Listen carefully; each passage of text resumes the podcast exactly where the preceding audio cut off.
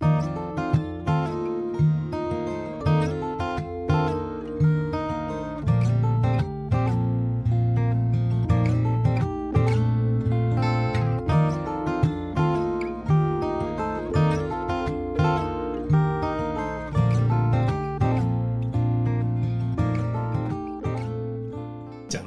家队这个概念，哈，你说口罩国家队，哎、欸，那当然疫情起来了，大家都知知道口罩这东西超超重要的，嗯，哎、欸，那可是呢，量子这个东西，我想想看，我们的总统啊、院长啊，他们可能呃，完全大概不会。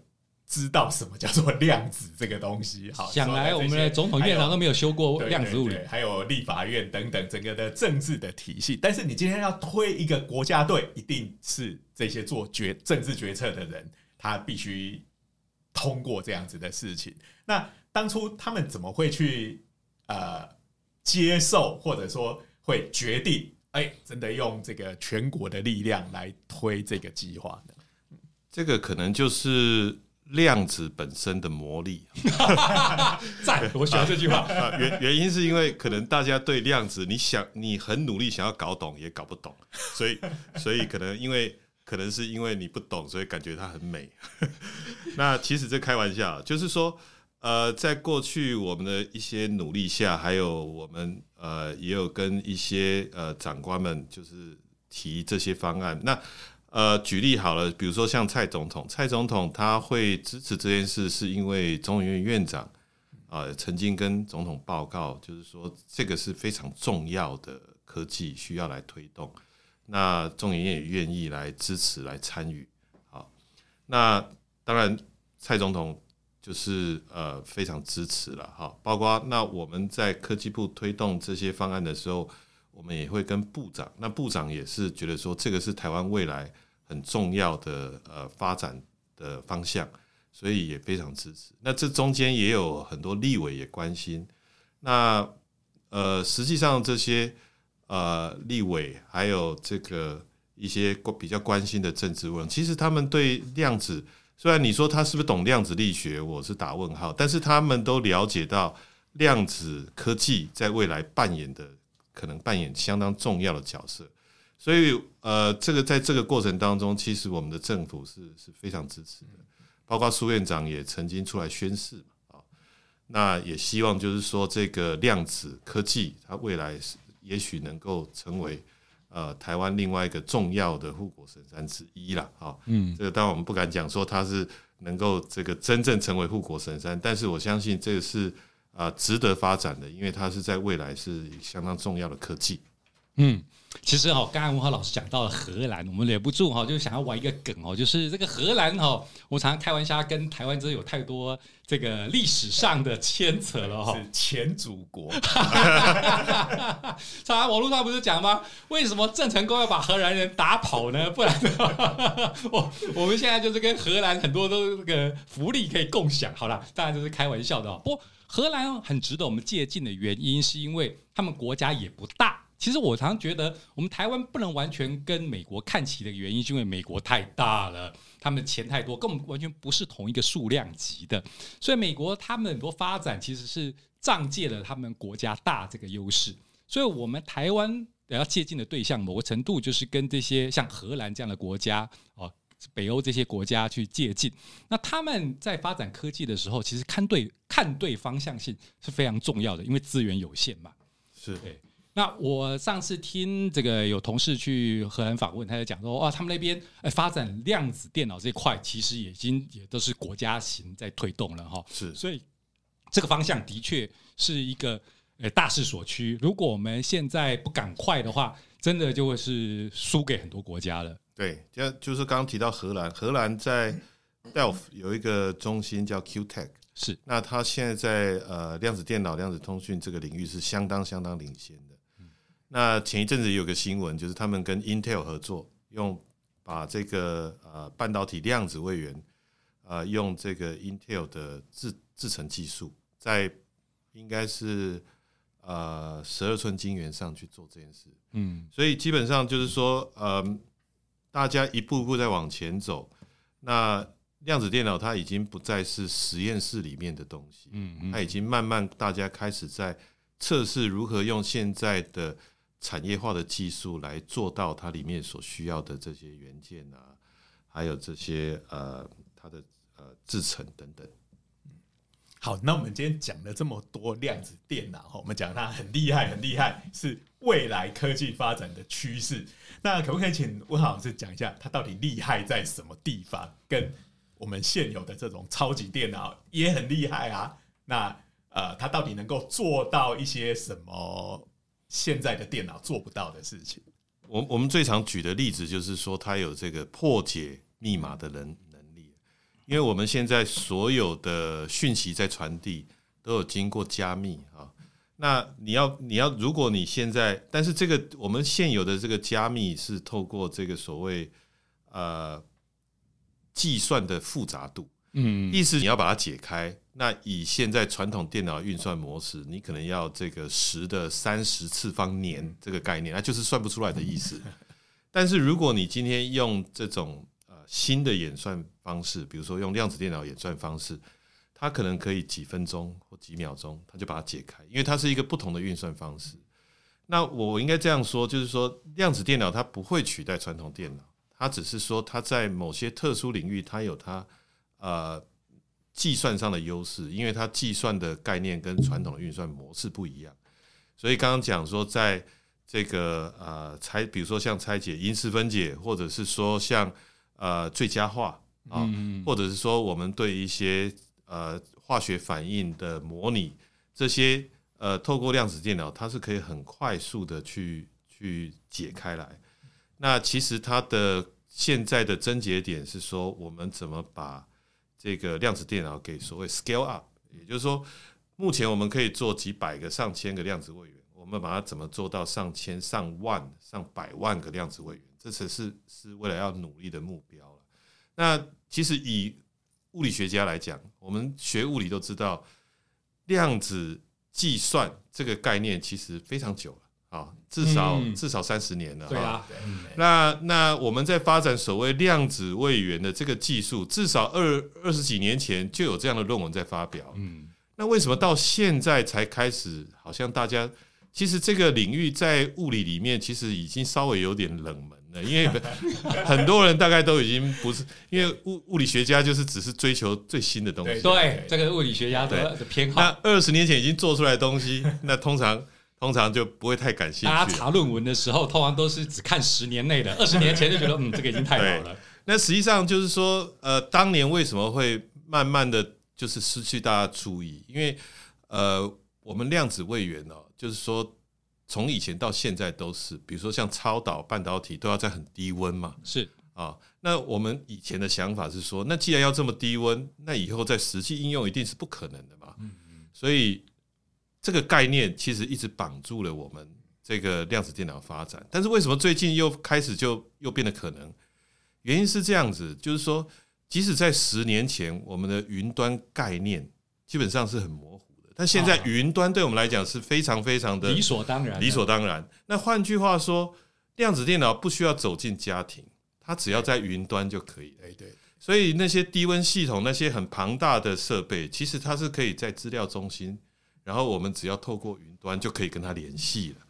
哎，所以你不用家家户户都建一个这个量子电脑，零下两百六十九度是的。低温环境来跑你的超导量子系统，这个我们这种喜欢科幻的忍不住就想象，我们现在这个在地球上要建立低温环境很麻烦，以后我们打到天上去，这个在宇宙太空站里有成立一个哦，这真的就是云端之上了哈，在宇宙中成立一个超大的这个量子电脑中心，光是低温都不用伤脑筋的，因为外太空真正的云端的。对，刚刚我们讲那个现在这个量子电脑的技术，其中一个就是用这个超导的量子位元嘛，哈。那我们知道这个超导这个的转变温度一直没有办法到室温，哈，的那时候出来，大家都觉得哇，这个如果有室温超导体，那其实会有革命性的改变。然后这么久了，就说，哎，你到底室温超导体做出来了没有？那有一次我就听了这个朱金武院士的演讲，题目就室温超导体。我想，哇，难道真的做出来了吗？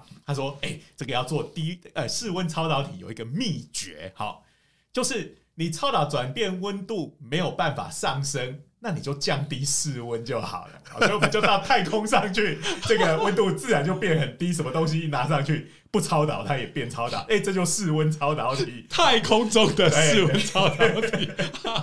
所以，所以其实真正阻碍我们科技发展，其实是我们自己的思维。是是，你有没有注意到？刚刚我们谈到了，呃，我们认为低温。那可能没办法应用，所以这个部分就停滞了很长一段时间。嗯，哎那包括刚刚讲到，就是说这个超导的超导温度也是同样的概念，也就是说，你的你自己的想象限制了它的发展。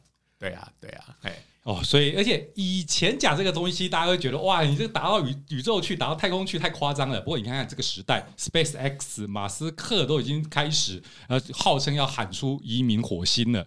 所以呢，这个东西科技的整体发展史，以前很多东西看起来不大可能，都开始变可能了哈。哦，讲讲到这个，就是说刚刚讲到跟太空，呃，我们在量子科技发展里面有个还有蛮重要一块，就是量子通讯是。那量子通讯其实未来如果说它要呃真正呃达到这个所谓长距离的量子通讯的话，其实透过卫星其实它也是一个很重要的方式。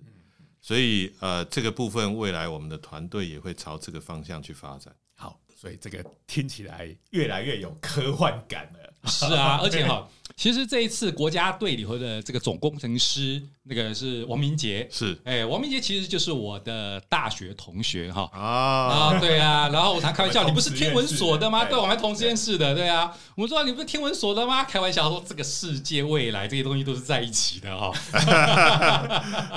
哎，打到天上去很合理的嘛，就太空它这个量子通讯也是一个重要的概念嘛。哎，为为什么为什么我会找这个？我王明杰博士哈，其实有一个很重要的原因是这样，呃，他大家想说他是天文的，怎么会懂量子电脑哈？但实际上他的背景是做超导体嘛，是你们都知道，但绝对不是因为这样，原因是因为他们在做这个天文的研究，尤其是都是跨国性，而且是有很多计划组成的一个很大的这个计划。那他们团队会有很多分工。所以，比如说你要建造一个大型的望远镜，那可能不是单一团队，那需要很多团队的这个努力。所以，怎么样做整合，怎么样做系统工程这件事，实际上就是说有天文的这个呃大型的系统工程的经验是非常重要。所以，其实他是一个非常适合的人选。对，是，而且这个问题刚刚呃文豪老师讲到说，哎、欸，他一个。有人问怎么他一个天文的来做这个呃量子电脑的东西？其实当他去天文所的时候，已经被问过一次啊！你不是做超导的，怎么会跑去天文所？所以现在其实这个各个学门哈，其实已经不是我们那样想，好像哦分成很多个格子，中间有很多的高墙隔起来。其实哈，这个我这位王明杰同学哈，这个 王岳博士他在天文所，其实大家会觉得天文所就是天文学家嘛哈，可是他这是一个不大看天上的天文学家。因为在天文观测里有很重要就是望远镜，而望远镜最重要就是那个 sensor 嘛，就是那感测嘛，你怎么去侦测嘛？所以真正的在天文所里有很重要的一部分就是你怎么样去做这个望远镜，你怎么去感知这些宇宙传来的信号？这些信号不完全是光学的，还有很多是无线电啊、红外线啊。这个好，我们一般我们的听众如果不是呃稍微知道一些。这个比较专业的东西的话，大家讲到望远镜，可能就想到一个长长的筒子放在眼睛前面，啊、前面有镜片，后面有镜片。哎、欸，现在讲的很多望远镜其实不是这样子哈，这个有点像蝶形天线啊，或者是呃这种，并不，它并不是收可见光的。不过不过呃，天文它在侦测里头，侦测微波这是一个很重要的，是是是，对啊。那那刚刚也有讲到，就是说，其实微波技术在量子电脑里头。跟量子通讯里面都是很重要的一环，所以其实其实应该这样讲，就是说所有东西大家都环环相扣。是啊，真的。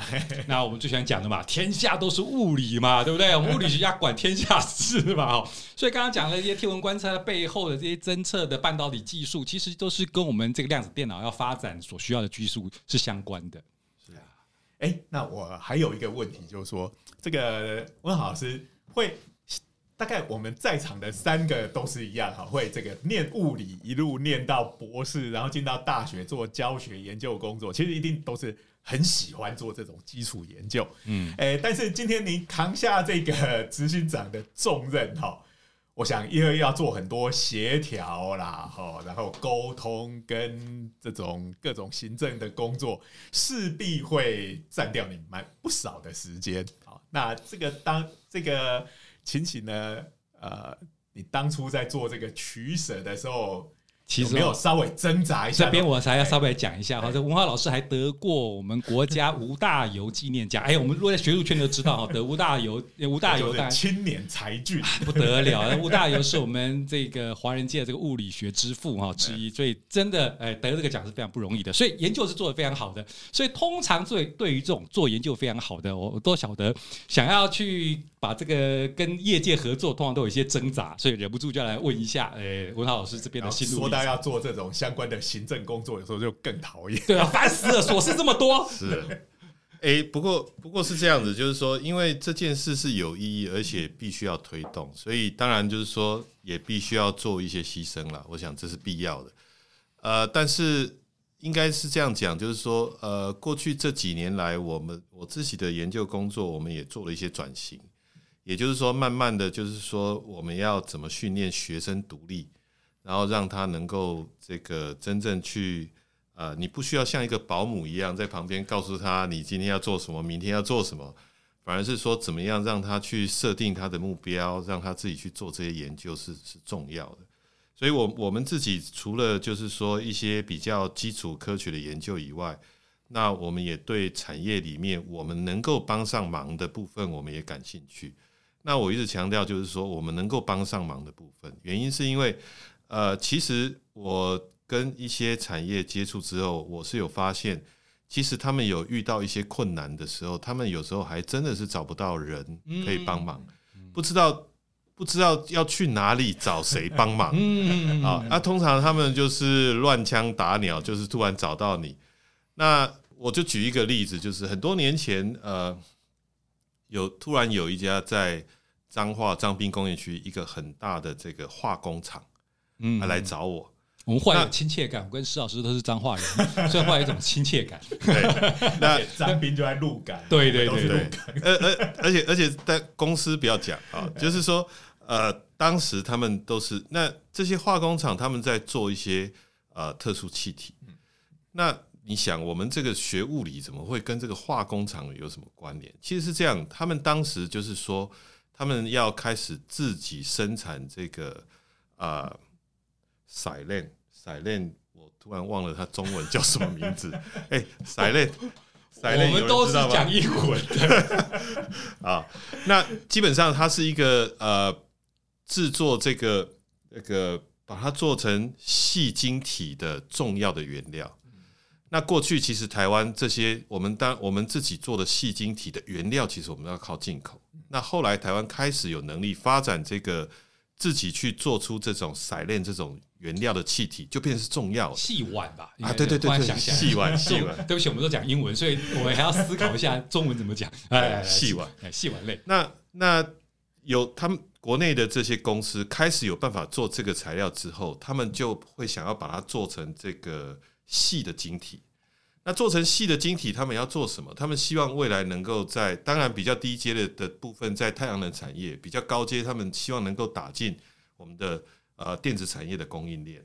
可是这里面遇到一个问题，就是说，当他们做成这个细晶体，他们也有办法把他们的这个气体做成细晶体，可是他们没有办法去侦测里面。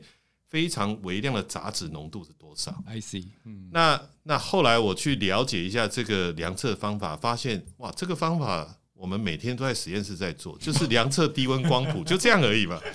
啊，那后来我了解一下，的确就是说，呃，台湾呃有这样量测的人也不是太多。嗯，那其实他缺，最后只缺乏一个量测的标准，所以我们便是帮他去找出各种不同的杂质。然后呃，已知浓度的，我们去建立校正曲线之后，那他们的样品我们就可以透过低温光谱帮他做一些测量，那也的确解决了他们的一些啊制成上的一些技技术问题。哇，听到温豪老师这个故事，我觉得最神奇的是，哎，怎么找到你嘞？对我，其实我也不知道他为什么会找到我。那可能是这样，他就说他们就去找谁，谁又不能做，他又去问谁，就这样三转四转就转到我这里来。又讲到了台湾的优势哈，台湾小，所以这个网络就小，容易资讯交换，嗯，这是台湾的优势。所以这。这样子一下子就把学界里面的 R 跟业界里面的 D 就连接起来。对，就是说，其实其实我我觉得，呃，一个教授啊，当你做一些，当然你做很多基础的研究，有些很有趣，但是我们也不能只是摆在有趣的问题上，而是说，当别人我们的产业有这样需求，而且在我理解，比如说以刚刚那个例子来讲。呃，台湾自己能够生产呃电子业里面的上游的原料，其实这个在战略上是有重大意义的。所以，我们我们如果能够协助它，那当然是是蛮重要的。所以我们应该常常要抱着一个概念：We can help。好，哎、欸，那今天的时间也差不多了，好，那在节目的最后，哎、欸，想问一下温豪老师哈，你今天来这个作为推动整个。呃，量子国家队来讲，你对于这个计划，哎，未来有怎么样的期许？希望能够达到呃什么样的目标？我们整个计划的目标，当然就是我们希望有台湾自制的量子电脑，跟台湾自己建构的量子通讯网络。嗯，这个是我们最重要的目标。那刚刚也提到，就是说，当然国际间发展已经很快速，为什么我们要有这个所谓自制的概念？因为我们一定要从头做到尾，我们才会知道这里面的技术瓶颈在哪里，有哪些问题是有待解决的。那再来就是说，在这个过程当中，我们也才知道台湾的产业在哪里，它是有机会参与的。所以在这个过程当中，不不不只是我们刚刚提到学界的研究团队，或是研究法人的研究团队，那我们也会建立所谓的呃业界早期参与的机制。让这些产业界他们在适当的时机进来了解，就是说这里面的技术发展，他们哪些部分可以参与。嗯，所以为台湾自制这个过程，并不是说我们要去跟世界拼，说我们要做什么第一，这个第二。嗯，而是说在这样的敏感科技，因为其实全世界已经把这种量子科技都定位叫做敏感科技，所以你今天要跟人家合作某些技术的部分，其实人家是不会。嗯嗯，所以台湾必须要自立自强，在这里必须要从头到尾走过一遍，我们才能知道台湾在哪里是可适合参与的。嗯。真的，下来自己走是很重要。就好，我们要跳下水才会学会游泳嘛。哈，虽然游了没人家快，可是你知道游泳的原则，你才知道。OK，这些美眉嘎嘎是很。总不能说都是靠去买别人专利吧？对呀，对。那现在就是还是在没有水的时候，好像活得好好的。哪一天万一水淹上来，而我们不会游泳的话，是这个麻烦就大了。哇，这个比喻超赞的，好好，那今天就非常谢谢这个温豪老师来上我们的节目，哈，是，那希望很快可以再有机会再跟这个温豪老师聊一聊，对，这个听起来就很像黑科技的这个超厉害的量子电脑跟量子通讯。也请各位听众朋友，那继续锁定这个科技魅影啊！我们以后应该有很多这种精彩的这个相关的科技报道。嗯、那顺便自己打个广告，大家也要来听我们的热血科学家的闲话家常。OK，好，好，OK，今天谢谢温豪老师，那我们今天告一段落，好，拜拜。拜拜。